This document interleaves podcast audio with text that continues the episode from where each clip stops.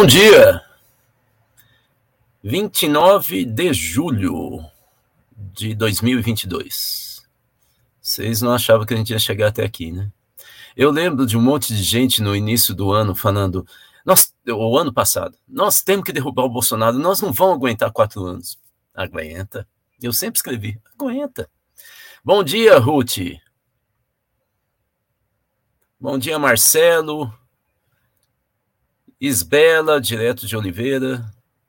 Cássio, Wallace. Boa aula, hein? Super elogiada, Cássio. Voltando um pouquinho. Bom dia, Jaqueline. Bom dia, Elizabeth. Bom dia, Santinho, Daniel.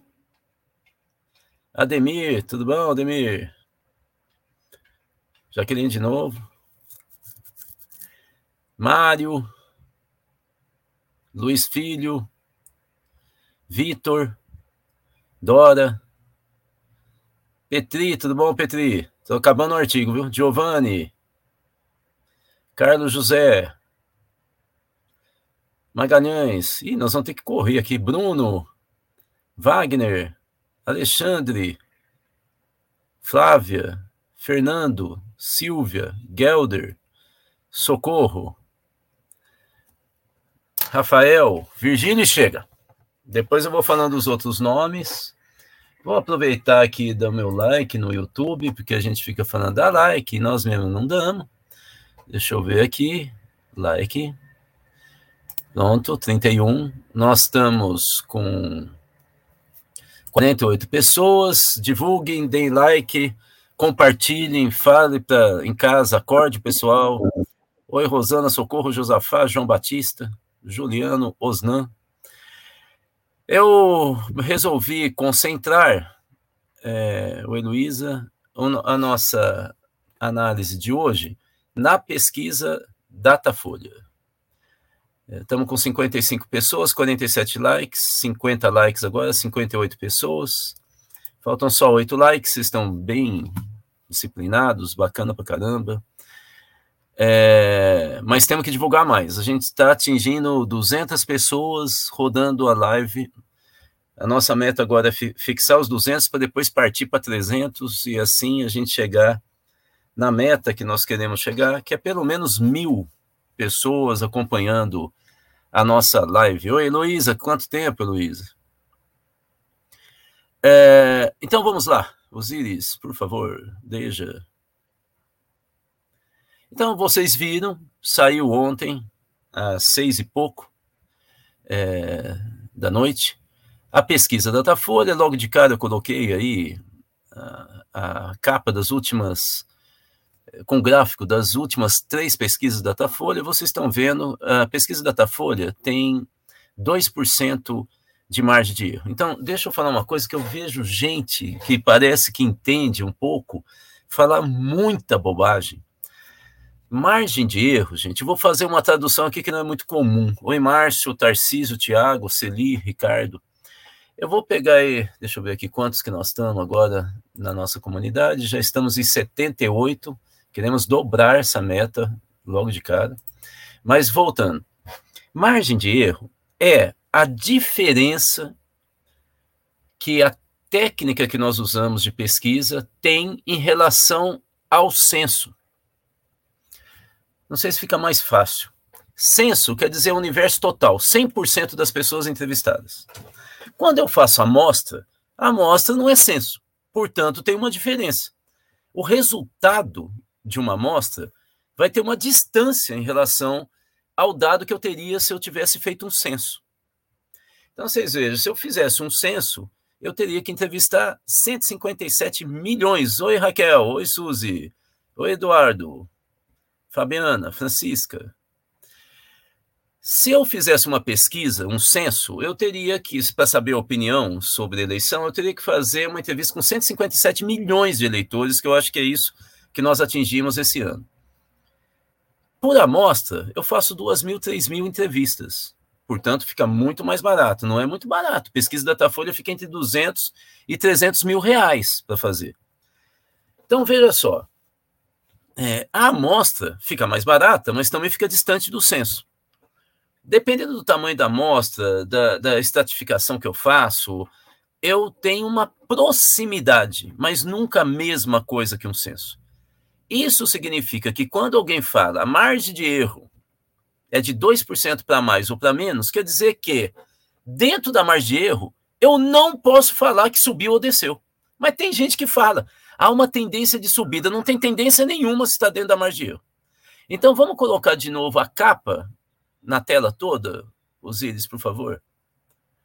Vocês estão vendo que estava com 48 em 26 de maio? Depois estava com 47 em 23 de junho.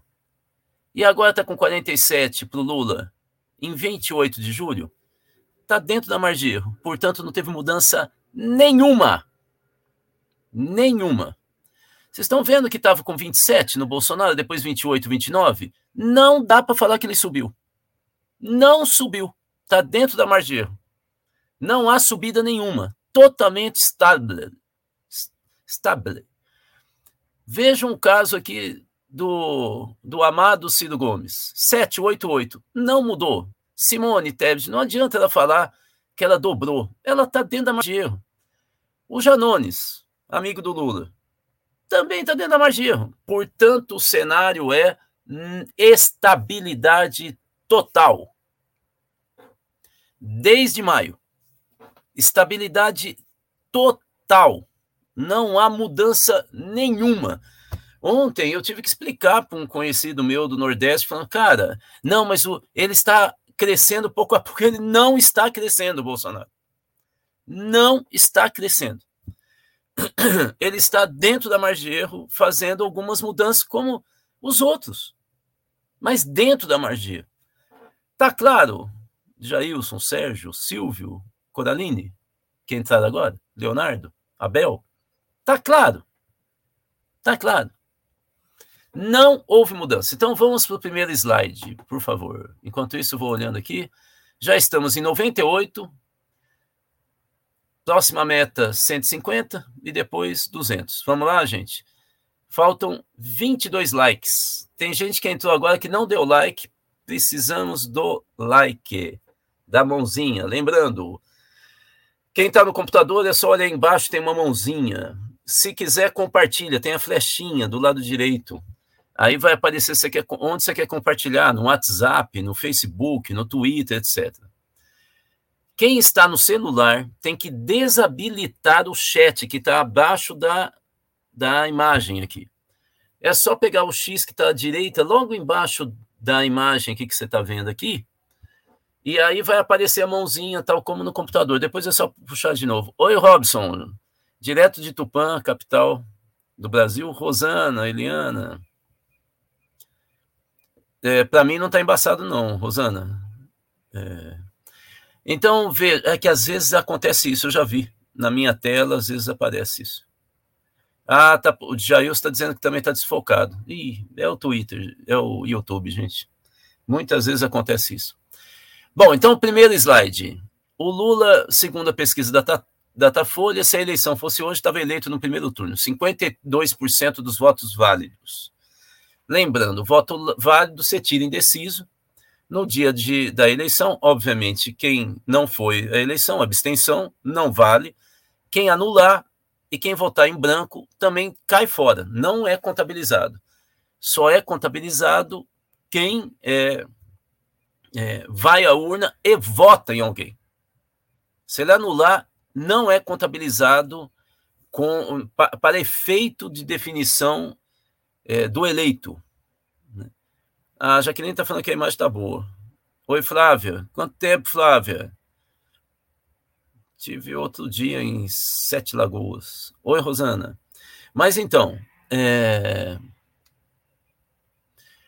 então, se a eleição fosse hoje, o Lula estaria eleito com 52% dos votos válidos no primeiro turno. Como eu já disse, a flutuação que houve foi muito pequena dentro da margem de erro, portanto, não dá para dizer que há tendência de crescimento ou de queda, nenhuma, não houve mudança. Isso faz parte da metodologia, não é? é vão para baixo. Vocês sabem quando fala assim, ó, ah, você fez um exame de sangue, e fala assim, ó, tá dentro do que é estabelecido como normalidade. É isso, tá dentro da normalidade. Não tem como falar, não, tá muito próximo de você morrer. Não tá, tá dentro da normalidade. Num olhar micro, Lula melhorou a intenção de votos entre os homens, aí sim, saindo da margem de erro. E o Bolsonaro entre as mulheres, ele subiu seis pontos percentuais, a margem de erro dois pontos, então aí sim dá para dizer que ele melhorou. Evidentemente que isso tem a ver com o trabalho do Centrão e do e do da ala evangélica do Centrão. É, por isso que a, a mas veja que o problema é que há uma compensação do Lula com os jovens. Vocês viram a pesquisa anteontem do Datafolha mostrando que o Lula tem 51% é, de intenção de, de votos da população até 29 anos de idade e uh, o Bolsonaro só 20. E o coitado do Ciro Gomes, que está tentando fazer de tudo para atingir os jovens, está lá com 12. Né? Ele fracassou mesmo. Né?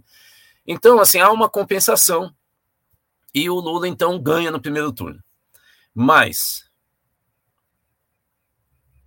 Próximo slide. Opa, acho que foram dois. O que, que a gente pode é, é, concluir. Eu quero dizer aqui que, embora eu respeite muito, eu discordo da leitura do Mauro Paulino, é, que está estampado no G1, em que ele diz é, que, o eleitor, que o eleitor já decidiu. De fato, nós vamos ver daqui a pouco que uma grande parcela do eleitorado já decidiu. E a conclusão dele é que eu discordo. Ele diz que a, a, isso, ele, ele chega a essa conclusão porque nós tivemos vários fatos muito importantes na, na última semana. A pesquisa foi feita ontem em Osíris.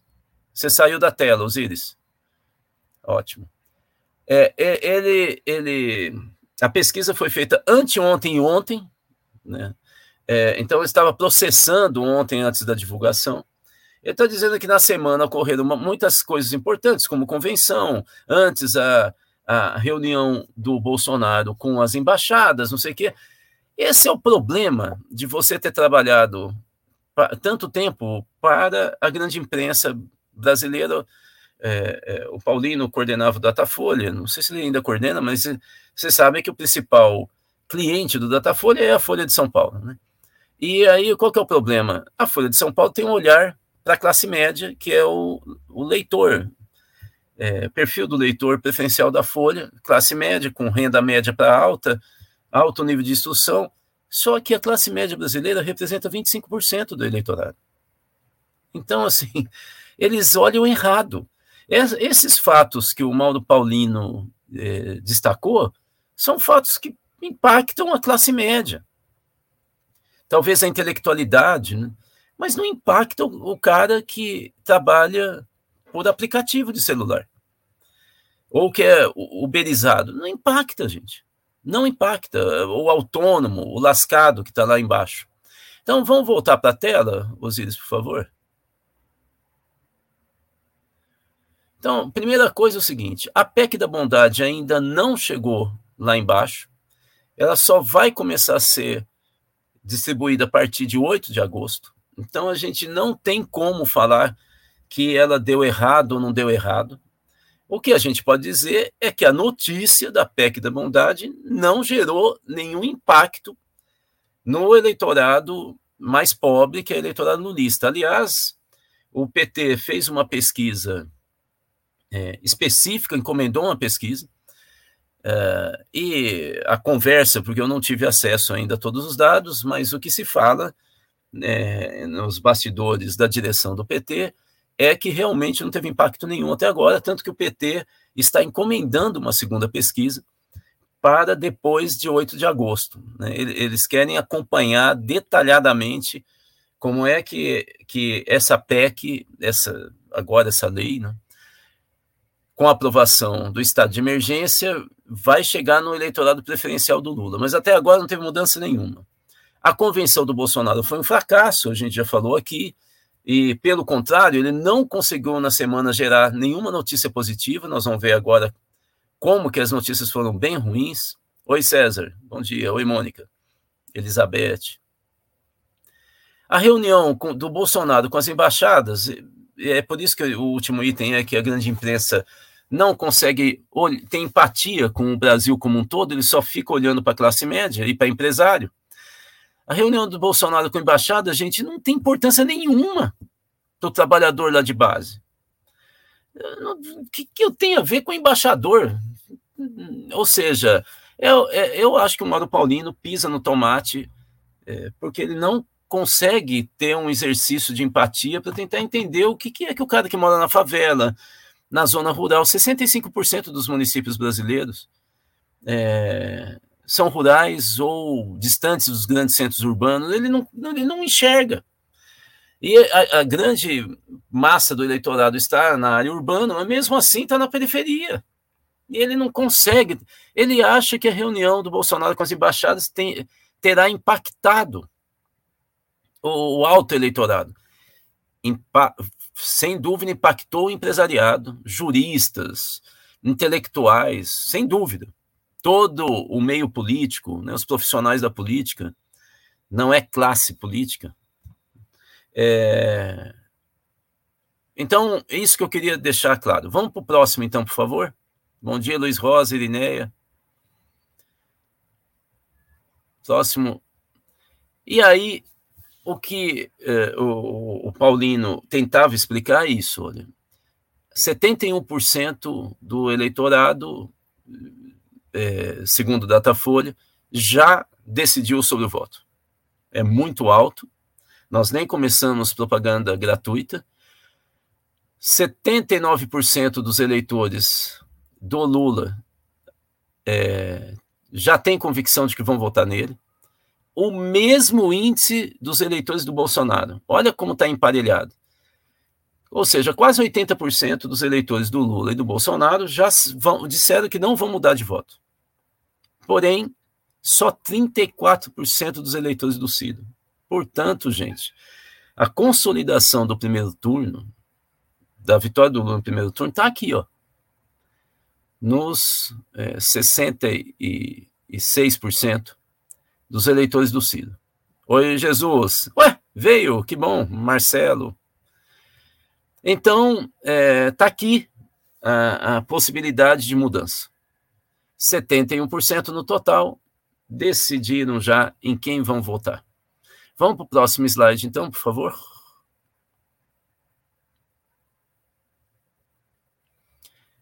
Agora, as hostes bolsonaristas estão desesperadas.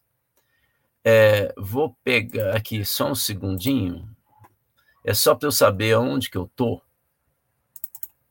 Que eu acho que eu tô no penúltimo slide. Não vou ficar perguntando. É, eu tô no penúltimo slide.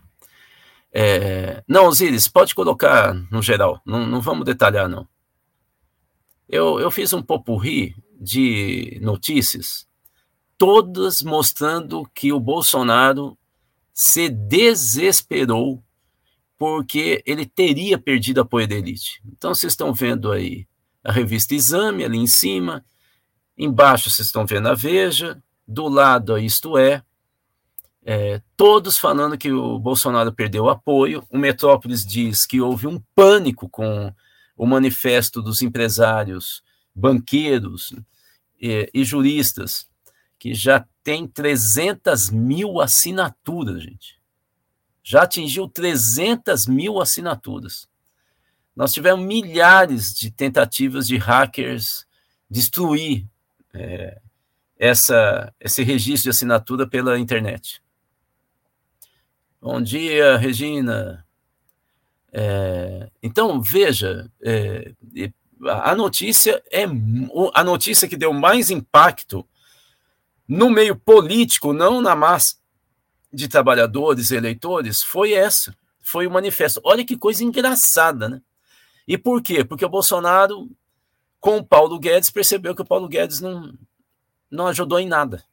Perdeu. Acontece, por que, que eu coloquei a foto desse senhor? Esse é o presidente da Fiesp, a maior é, federação de empresários do Brasil, que fica em São Paulo. Pois bem, esse, esse senhor é filho do ele chama Josué Gomes, é filho do ex-vice-presidente do Lula, José Alencar. E ele é o presidente da Fiesp. Então nós temos que entender também. É, ele já foi cotado para ser vice na chapa da Dilma, por exemplo. A gente tem que entender também que a Fiesp deu uma guinada do Paulo Scaff para o Josué. Né? Então, a, a, o Marcelo está me corrigindo, não são mais 300 mil, já está em 400 mil assinaturas. A Jaqueline também. É, é uma coisa impressionante. É uma coisa impressionante. O Bolsonaro acusou o golpe. Quer dizer, depois de perder evangélicos em cascata, de perder eleitorado, ele perdeu 35% do eleitorado dele de 2018. Ele vai tentar reconquistar evangélico e mulheres, aí ele perde é, o apoio, por causa das bobagens que ele fala, do eleitorado, é, do, do, do, do, grande capital brasileiro, do que eles chamam de elite econômica. Né? Situação muito delicada do Bolsonaro. Vamos para o último slide, por favor, Osiris. E aí, o Eduardo Bolsonaro. Né? Vocês estão vendo o tweet que o, o, o Bolsonaro postou ali, a não precisa, não precisa não, não precisa não, Osiris, tá, tá tudo jóia. É, a interpretação que a grande imprensa fez é que ele recuou é, nos ataques às urnas eletrônicas. Ontem ele estava mais macio, porque o manifesto dos empresários e juristas é justamente uma reafirmação da defesa da democracia contra os ataques a, ao processo eleitoral brasileiro e às urnas.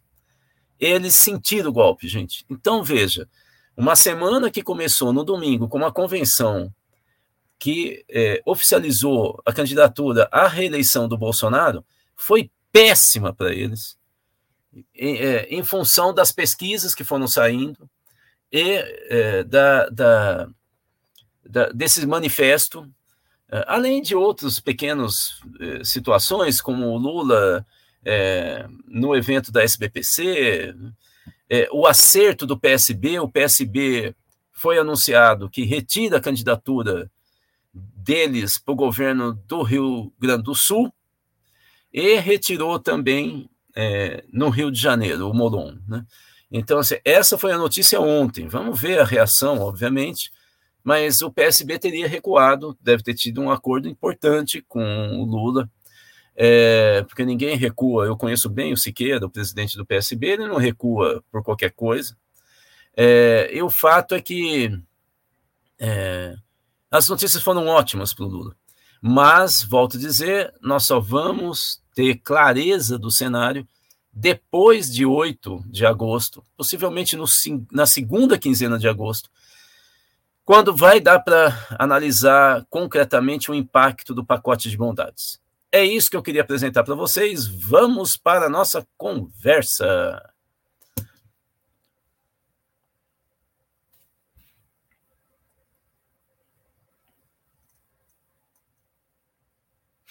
Osiris? Bruno, aguentamos quatro anos porque não temos outra opção. Não, Bruno, é porque brasileiro aguenta mesmo. Brasileiro aguenta. Quem não aguenta muito é classe média, que é Nutella. Mas brasileiro sempre aguentou. Sempre aguentou. Eu acho que isso, é, sabe, é uma coisa de desabafo, assim. A gente sempre aguentou. O, Brasil, o brasileiro é profundamente resiliente. Vamos lá.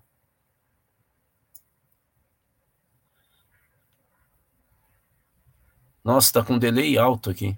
Ademir, é tão estável o cenário que o Lula tenta buscar votos fora da bolha. Bivar Janones, por exemplo, é, parece que vai conseguir, né? A direita e a mais ou menos direita. O Janones foi filiado no PT. Silvio, Lula que está oscilando? Ninguém está oscilando, Silvio. Não tem oscilação nenhuma. Nenhuma. Não dá para dizer isso. De jeito nenhum. Não dá para dizer isso. Marcelo, Claro que não cabe salto alto, mas mais do que tempo de se preocupar com o bolsonarismo, depois das eleições, é para, e, e para quem se vai governar.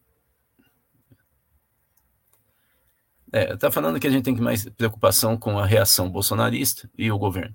Elizabeth, para melhorar a imagem, clica na tela, vai aparecendo uma engrenagem. Clica na engrenagem, vai aparecer qualidade. Clica e seleciona 720, gente.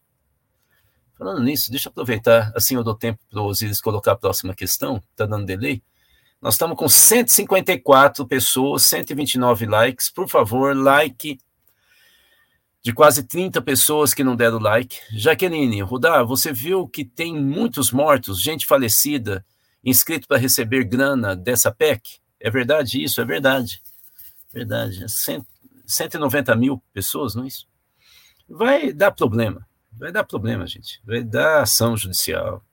Marcelo, como disse uma vez ao Hélio Gaspari, a imprensa escrita é feita pelo andar de cima para o andar de cima. Boa.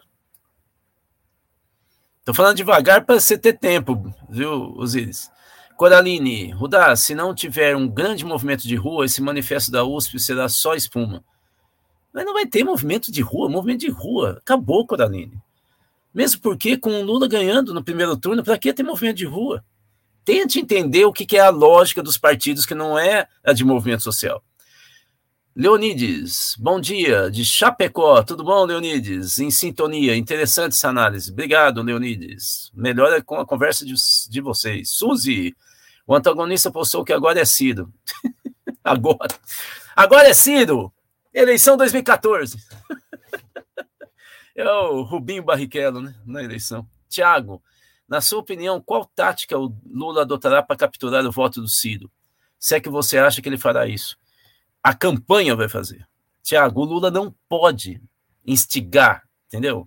Porque fica parecendo salto alto, soberba, mas a militância nas redes sociais, o trabalho de formiga que vai pegar. Ou seja, e como que vai pegar? Com voto útil. Falta tanto para o Lula ganhar no primeiro turno. Ou como foi ao contrário, que eu acho que é muito arriscado nesse momento, o que o Partido Socialista Português fez e ganhou de lavada, fez maioria no Congresso. A direita está crescendo. A extrema-direita está crescendo. Aí criou um pavor na sociedade portuguesa e quem votava no bloco de esquerda no Partido Comunista Português votou no PS só porque tinha mais chance de ganhar. Voto útil, né? Essa é a campanha. Cláudio, a Fiesp mudou. Bom dia, Rudá. Mudou para melhor. Convenção fracassada, diz a Cláudia de novo. Foi horrível. Suzy, acho que o Bananinha recebeu um recadinho direto e reto da Casa Branca para baixar o tom. É, é porque ele estava lá nos Estados Unidos, né? Com o Trump. Os dois falaram. Cláudia, no evento. Cláudia, o Molon já aceitou? Acho que não, mas a notícia ontem, que foi publicada na grande imprensa, é que o PSB nacional tinha anunciado que o Molon retiraria a candidatura. Uma coisa anunciada. Opa, deixa eu sentar direito. Aqui. Rosana, eles recuaram porque agora é oficial, tem muitas regras para seguir, não? É, mas é porque eles perderam apoio da elite que sempre teve com eles, né? Incluindo o Temer, então. Suzy, o brasileiro deveria ser mais combativo, assim como resiliente. É, a começar por nós, né, Suzy? A gente, a gente também não está sendo tão combativo assim. Gel, nós somos brasileiros, que eu acho meio esquisito de falar os brasileiros, como se a gente estivesse na Suécia, né? Gelder, eu acho que Lichonaldo subiu entre as mulheres por causa do auxílio. Não, não é, Gelder, isso é certeza absoluta, não é. Cruzando informação, é só ver que três entre quatro chefes de família são mulheres. Bom, isso não significa nada. Então, são elas que estão na expectativa de receber o auxílio. Não. Não há, nas pesquisas qualitativas, inclusive do PT, não há essa indicação, Gelder. Carlos Eduardo Rudá, pode falar sobre os acordos com a União Brasil? Na Bahia não vai adiantar. Jerônimo fica. Quero ver, viu, Carlos? É, porque, na verdade, o, o ACM Neto pegou carona. Né? Pegou carona nesse acordo. Né? Vamos ver o Bivar que, ele vai falar. Suzy. Deve ser o sinal da internet da pessoa, mas foi mais de uma pessoa, Suzy. Sei lá. Vamos lá. Cláudio Jurema, acho que temos que nos preocupar com quem Lula vai governar. É. Ele também está preocupado com isso. Cláudia, com a falta de movimento de rua, mais uma vez, deseducamos a sociedade. A Cláudia deve ter pagado duas caixas de vinho pro, pro Osíris, hein? Vitor, Rudá, fale sobre a notícia do Luciano Vivar, que tem a possibilidade de desistir. Parece que ele já desistiu, viu? A presidente. Essa é a informação que estava ontem. Agora é só arrumar um pouco a casa nos acordos regionais, e aí que entrou a pergunta sobre a Bahia. Flávia, é muito difícil virar voto de Bolsonaro. Não esquece Bolsonaro. É a franja. É a franja que é alta. É aí que. Qual, qual, quanto do total de 28%? Quantos pontos percentuais são claramente Bolsonaro, Bolsonaro? 20 pontos percentuais dos 28. Então dá para conquistar ao redor de 4, por, 4 pontos percentuais. 4 pontos percentuais. Lula vence no primeiro turno. Luiz Rosa, como você vê a eleição para o Congresso? Olha, o último dado eu falei aqui, o dado é que nós temos dos partidos de centro-esquerda é que farão é, é, 170 deputados, o bloco de centro-esquerda, e mais 120 do centro-direita é, que apoiará o Lula. Perfazendo, portanto, 290 deputados, aí faltaria dois punhados para o Lula ter voto para emenda constitucional. A questão é saber se de fato é, esse tal de centro-direita vai ser fiel ou vai fazer o de sempre como centrão? Chantagem com o Lula. A segunda questão é que nós temos alguns loucos que estão dizendo que o Ciro Gomes fará 90 deputados. Esses caras não têm jeito, já é igual bolsonarista. E é verdade que é igual alguns lulistas meio doidões. Né? O, o, o, mundo sempre estará do lado deles, né? foram escolhidos por Deus. Né? Federico Rudá, você tem que colocar superchat para aumentar o alcance do canal. Aí é com Osíris, não é comigo. O Osíris não gosta de dinheiro, né? Então, Léo, Calil tem chance de ir para o segundo turno. A chance eu tenho também, embora eu não seja candidato. Léo, vamos parar com esse negócio de ter chance, entende? ficar tentando prever o futuro. Nesse momento, está mais claro que o Zema ganha no primeiro turno do que o Calil no segundo, mas a diferença está diminuindo. Isso dá para dizer. Cláudia, o PSOL vai apoiar o siciliano? Acho que não. Esse é o problema do PT, né? Vamos lá. Jesus, Google mostra que a pesquisa sobre a eleição cresceram 30%, ou seja, as pessoas estão buscando informação sobre a eleição. Você imagina em agosto, segunda quinzena, quando começar a propaganda gratuita. Suzy, você tem razão, nós brasileiros, retifico. A gente fala assim, a gente fica olhando de fora da janela. Né? Ricardo, Rudá, você não acha que só quatro anos do Lula pode dar chance para a direita voltar? Tanto chance quanto teve o Bolsonaro. Sabe como é que chama isso, Ricardo? Democracia. Isso me preocupa, Ricardo. Isso é uma das coisas que me preocupa. O campo progressista, principalmente lulista, começou a ter um tipo de opinião é, muito próximo de uma visão também meio totalitária, que se o Lula e o PT não ganham, a gente está no desespero. Ou seja, ninguém pode ganhar. Só o Lula, só o PT. Na verdade, não é só o Lula, é só o PT. Assim, é, um, é uma visão, eu acho que antidemocrática. Nós temos que acabar com isso. Democracia significa que você pode perder. E você tem que aprender com a derrota. Olha os eles cobrando da Cláudia. Eu sabia que tinha vindo. Sabia que tinha vindo. Tiago, e sobre a polêmica dos debates? Acho que o Lula não tem que ir mesmo. Ele conseguiu impor. É, eu vi que o UOL, junto com, acho que SBT, TV Cultura, eles vão fazer um pool para ter um debate. O Lula já falou, só foi em três debates no primeiro turno acabou. E está certíssimo, né? Por que, que vai ficar. O cara está em primeiro lugar, a um passo de ganhar no primeiro turno, vai ficar dando chance. E aí falar, ah, o debate é democrático. Democrático, por, porcaria nenhuma, debate com a grande imprensa. Prefiro ele debatendo lá na periferia, debatendo nas redes sociais. Ele não vai ficar quieto, ele não falou que ele vai ficar quieto. Só que ele não vai dar audiência para a grande imprensa e não vai ficar é, fazendo a bobeira que fez em 1989, faltando poucos dias para a eleição, ele dá a chance para a Rede Globo editar o debate com Collor? Não dá, né? Vamos lá. Fausto, bom dia a todos e todas. Atrasado. Nunca tem atraso quando você chega aqui. O atraso é quando você demora para ver que você tinha que fazer. Estamos em 160 Atingimos total de likes. Vamos para 200, gente. Vamos para 200. Cláudia, acho que faço bons comentários, professor Rudá. Claro que faz. Só que o Osiris só põe o teu. Jaqueline, Rudá, desculpe se minha pergunta estiver fora do assunto. Você viu um Twitter da Hildegard que ela falou sobre a lei que regula a validade do alimento? É, não vi, não. Fiquei até preocupado, fui consultar tinha matérias, várias matérias, como é que a gente consegue ver? É, é essa coisa do governo. Né? Vamos lá. Não vi não, Jaqueline. Elizabeth, ele pode até melhorar nas pesquisas com a PEC, mas vai cair logo. O preço dos alimentos está surreal. Esse auxílio não tem poder de compra.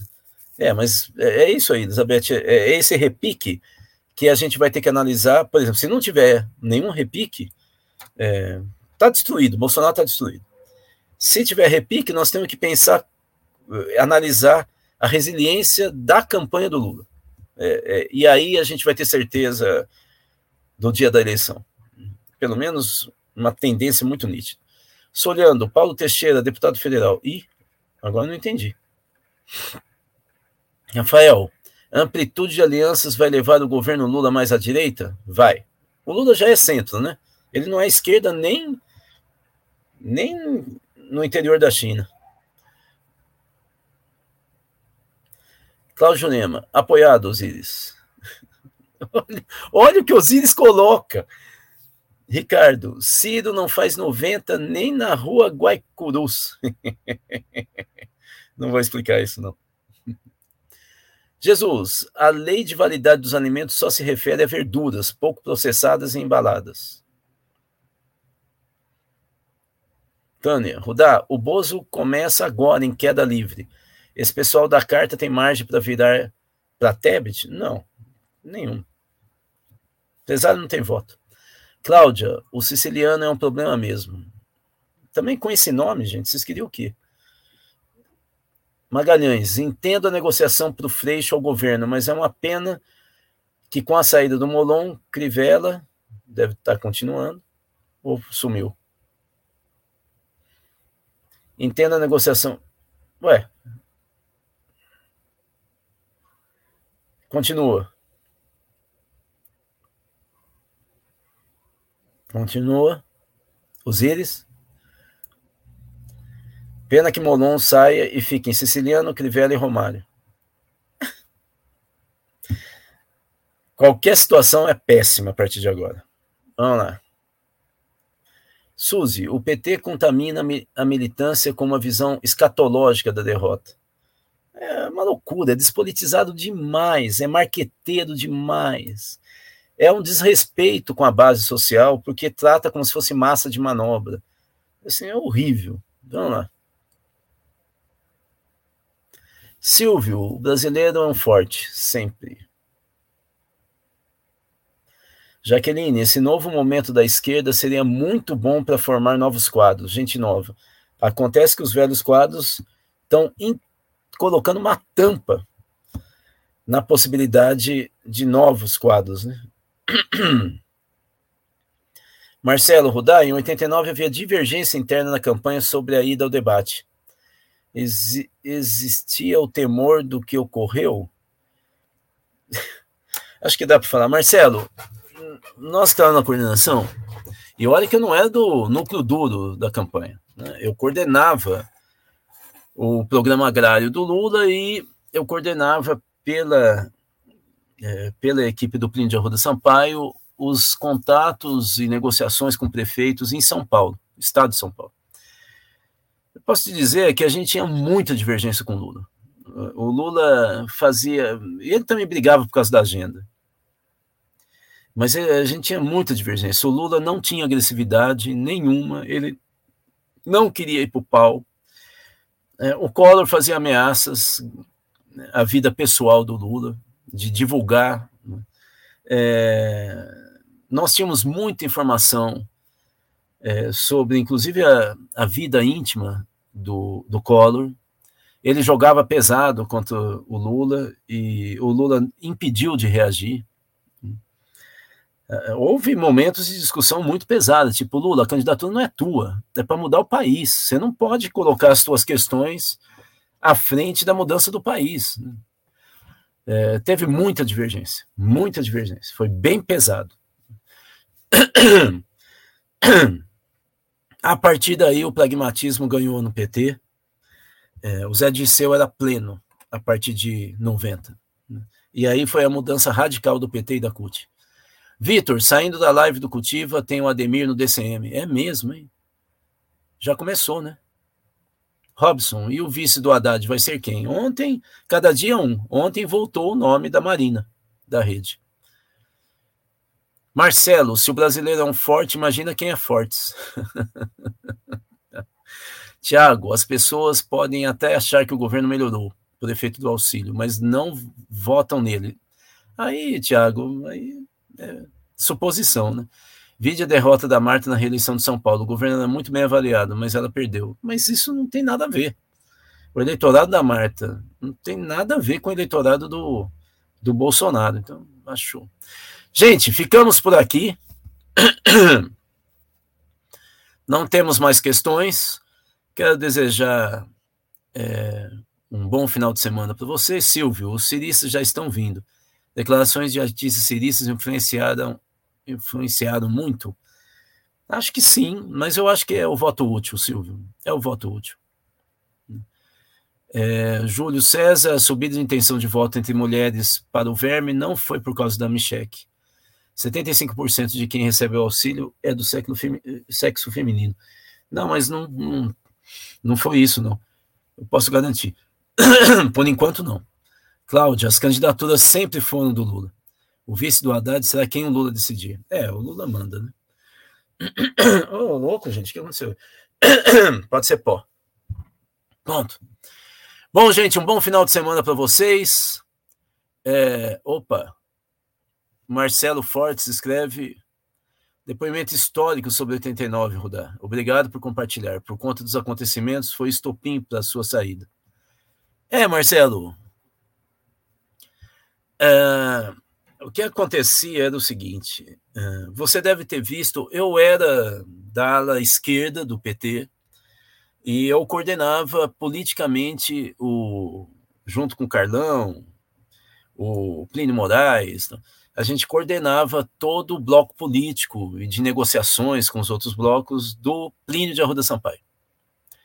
É, e você pode ter, portanto, eu tinha muito contato com a igreja progressista, ligada à teologia de libertação, as organizações de base.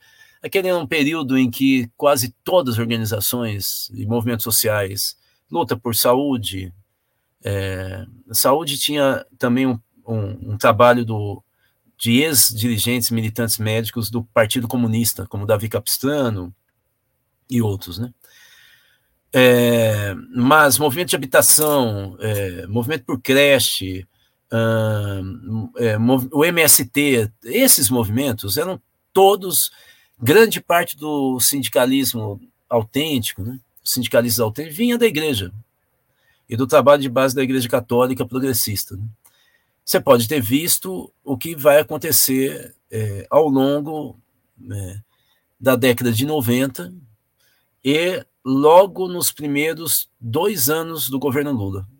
Né? Todos nós saímos.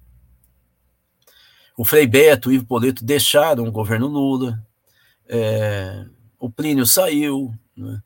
Nós ficamos muito mal impressionados com o pragmatismo que eh, fez com que o Lula escancarasse a, a, as alianças mas não era uma aliança qualquer, é dando poder mesmo para esse pessoal.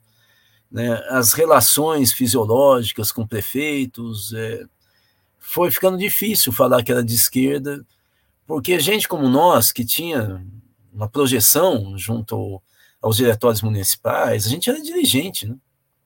A gente começou a ser muito cobrado em relação à coerência. É, e aí foi ficando muito difícil. E a burocracia do partido começou a mandar mais do que liderança social. É, aí foi demais para nós. Né? E nós não, não nos tornamos antipetistas, a gente simplesmente não tinha mais o que dizer, porque o PT era dirigido por gente que não pensava como a gente. Então aí nós temos que ser coerentes, não é? é eu fiquei muito mal, porque eu ajudei a fundar o PT com 17 anos de idade. Portanto, praticamente a minha vida pública, política, foi toda no PT. E eu saí quando eu vim para Minas. Então foi uma mudança de mala e cuia. Eu, eu vim para cá em 93. Então, 13 anos dentro do PT, dirigindo campanhas, sendo dirigente é, de coordenação, por exemplo, de diretórios municipais, né, de campanhas nacionais e assim por diante. Né? Uma pena, mas é isso. Né? É, é, pode ser ácido, sim, é verdade. Estão falando aí. É isso, gente. Um bate até é, domingo no DCM segunda da semana que vem aqui no Espaço da Cultiva. Nós vamos terminar a live, como sempre, com a, a, a música, o cântico é, indígena é, que o Bruno cantou algum tempo antes de ser assassinado, Bruno Pereira, e que o Abu Janra é, reeditou junto com um amigo que fez o vídeo que nós vamos passar aqui. Deixa eu falar aqui uma coisa rapidamente. Chegamos a 188 pessoas, muito perto dos 200, na, que passaram pela live de hoje aqui. Muito obrigado. Vamos então com o cântico indígena, em homenagem ao Bruno e Dom.